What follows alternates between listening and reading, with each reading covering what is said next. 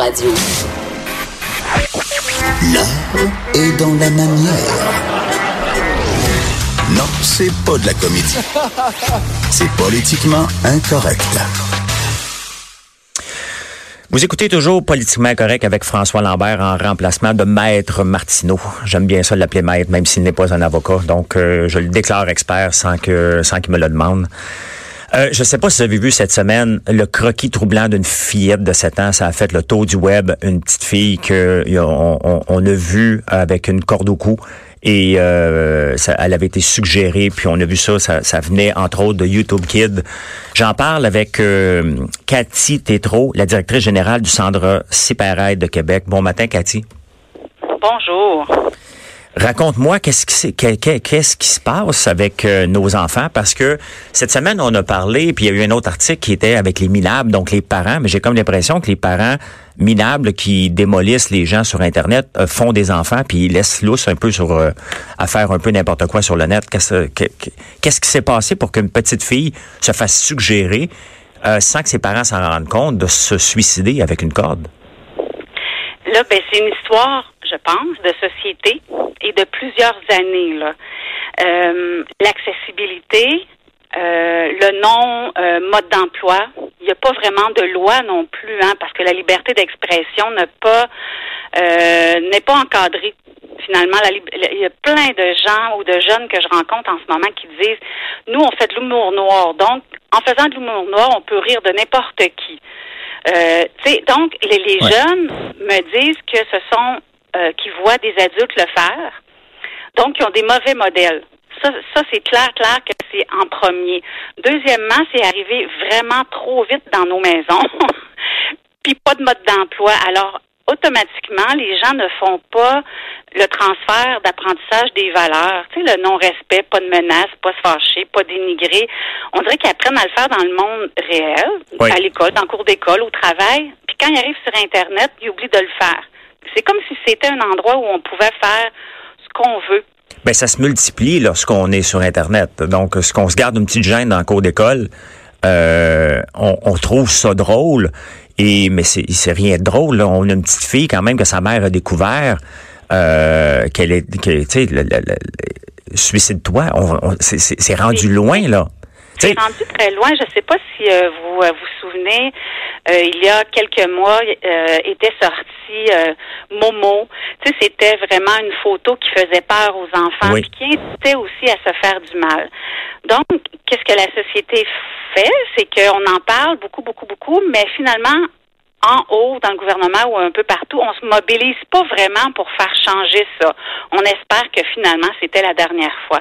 Ça s'aggrave. Moi, je dois dire que là, depuis deux jours, je suis quand même assez troublée parce que c'est sur des applications spécifiques aux enfants. Oui. Donc, on dirait que les parents, vu que ça s'appelle Kids, enfants à côté relâche un peu. Euh, je dis pas tous les parents passant là. Non. Et de ne juge pas les parents. Ok, il y a vraiment de l'information que les parents ont pas encore. Mais en même temps, pas parce que c'est une application qui est spécifique aux enfants qu'il n'y a pas des, des gens qui ont des troubles, qu'il n'y a pas des gens qui sont déviants ou criminels qui iront pas là. Qu'est-ce qui empêche à ces gens-là d'aller là? Dans le fond, c'est accessible pour tout le monde. Alors, pour, pas parce que ça s'appelle Kids, justement, au contraire. Ben, je pense qu'on vient d'avoir un, un, wake-up call, de dire, OK, c'est pas parce que ça s'appelle Kids, c'est pas parce que c'est juste des enfants, puis je veux pas ramener l'histoire d'Alexandre Taillefer et son fils avec Twitch, mais c'est bien évident que ces réseaux-là vont devoir euh, éventuellement euh, mettre une équipe un peu plus grosse pour euh, protéger nos enfants. Euh, oui, un rôle de parent. Justement, comme parent, moi j'ai deux enfants. maintenant, ils ont 16 et 18 ans. Et c'est pas facile comme parent de leur parler. Comment qu'on fait ça? Parce que je te donne un exemple concret. À chaque fois qu'il arrivait des choses comme ça, je vais voir mes enfants. Plus maintenant, parce qu'ils vont me dire que je suis pas cool, ils ont 18, là. Mais ils vont me dire... Mais vous restez le papa quand même. Euh, je leur dis souvent que je reste le père, puis c'est mes règles quand même qui... Euh, qui qui pensent qu'ils ont le droit, ça, ne me dérange pas encore aujourd'hui de couper l'Internet si ça me tente de couper l'Internet dans la maison. Et mais comment on fait comme parents? C'est quoi la, recette pour dire à nos enfants comment qu'on les approche? Ben, premièrement, là, il y a deux, trois affaires là, qui me viennent en tête. Il faut que les parents se mobilisent et obligent le gouvernement à y mettre des lois aussi sur le web. Il y en a des lois là, dans le Code criminel canadien, mais il n'y en a pas auprès des applications. Il n'y en a pas de loi. Il y, a, des lois pour dire aux gens, si tu fais ça, tu vas être accusé, mais on devrait aussi faire porter une responsabilité aux concepteurs d'applications et de jeux. Et de et les, parents, euh, ben moi, je me fais questionner beaucoup là hein, de, depuis quelques jours il y a une je vais vous donner un exemple, une maman qui me dit, moi, ma fille a 12 ans. Elle est jeune quand même. Est-ce que je lui en parle? Oui. Si votre enfant a accès à ces types d'applications-là, il faut lui en parler, mais il y a une façon. Par exemple, on peut demander à notre enfant, toi, est-ce que tu as entendu parler, là, dernièrement, de ce qui peut se passer sur euh, YouTube Kids? Ben, si notre fille ou notre garçon nous dit oui, on dit OK, puis euh, qu'est-ce que tu as entendu parler?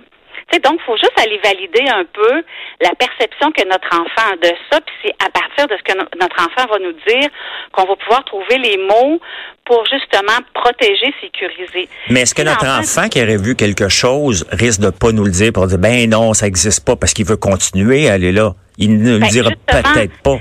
Justement, puis je le dis à chaque fois, puis je le dis aux enfants aussi, puis je le dis aux parents, dites-le à vos enfants que euh, vous allez peut-être rester bon, déçus un peu s'ils ont fait des choses ou s'ils ont vu des choses, vous allez avoir un petit peu peur, mais vous allez en discuter, régler l'affaire, puis vous allez leur permettre de continuer à utiliser les applications. Oui.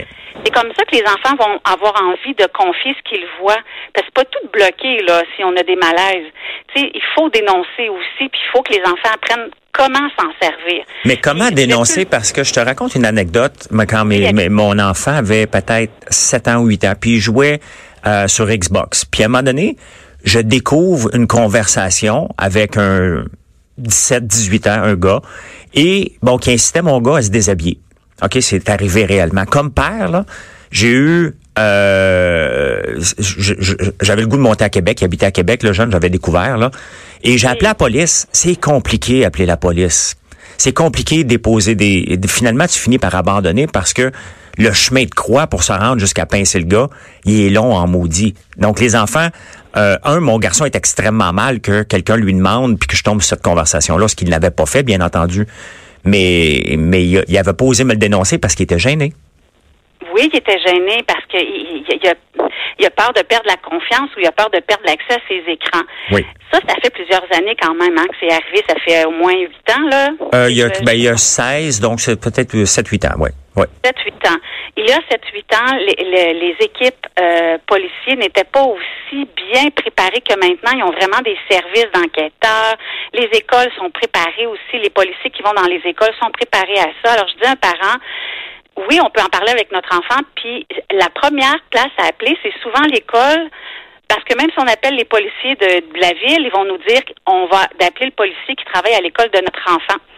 Donc, c'est ça qui aurait dû se faire. Parce que, tu sais, comme, je, comme, euh, comme adulte, j'ai eu des menaces de mort l'année passée. J'ai été voir la police. Ça a pris tellement de temps à remplir le rapport que j'ai abandonné. J'ai décidé de régler à l'amiable avec le gars pour que qui, qui retire ce menace de mort, c'était compliqué. Mais là, si tu me dis, si vous me dites que euh, dans le fond, il peut aller à l'école le, le, premier, le premier pour les parents, ça serait d'appeler l'école parce qu'il y a une police avec ça.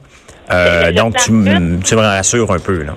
Oui, le plan de lutte à l'intimidation qui est obligatoire depuis 2012 mobilise l'école. Ils ont une équipe sur ça, puis les policiers de toutes les les, euh, les régions du Québec maintenant sont sont assez ils ont dû aussi là pallier aux besoins de, de des menaces de la sexualité comme dans le fond votre gars là ce qu'il a subi c'est un c'est un prédateur sexuel puis de la pornographie juvénile et, et si euh, euh, ce, ce gars-là le fait encore, probablement. Ah, sûrement, parce qu'il y a personne qui est allé porter plainte. C'était trop compliqué, j'ai abandonné. J'avais juste le goût de monter à Québec et il a ben, découvert où ce qu'il habitait pour régler mes comptes, mais bon, c'est pas mon genre. Donc, tu finis par prendre ton trou, puis... Ça, te retourne contre la personne qui ben veut oui. C'est mieux de... Mais je vous le dis, là, puis, tu sais, si jamais vous avez encore les coordonnées, c'est d'autant plus important. Euh, maintenant, là, je vous dis, il en laisse plus passer parce qu'il y en a trop, premièrement, puis la sécurité des enfants, on s'aperçoit que ça va trop vite. Comme moi, là, je suis partout, puis je m'aperçois que je vais, ça va pas encore assez vite. Une dernière chose que je veux dire aussi, si notre enfant dit ben, tu sais, oui, je l'ai vu, ça, sur YouTube, euh, Kids, mettons, cette histoire-là. Moi, j'ai un malaise avec ça. Je sais plus quoi faire. Mais on peut suggérer à notre enfant, écoute, pour le moment, on l'enlève pas, ton application. Fais juste arrêter de l'utiliser pour un petit bout. C'est très troublant ce qu'on ce qu'on peut voir dernièrement, que ce soit de la part des parents euh, qui euh, qui font qui rient d'une famille syrienne, que ce soit des enfants qui ah. suggèrent d'autres à se suicider. Ah. On a un travail à faire d'éducation, on a un travail à faire définitivement avec nos enfants, puis un, travail de de d'être conscient que ce qu'on écrit, euh, c'est pas juste des jokes. Euh, il y a des gens qui vont peut-être passer à l'acte avec des niaiseries de même. Euh, Madame Cathy c'est un plaisir de vous parler. Je vous souhaite une très bonne journée. Et vous écoutez euh, Politiquement correct avec François Lambert. Et dans quelques instants, ça va être Mère ordinaire avec Anaïs Gertin-Lacroix. Merci beaucoup.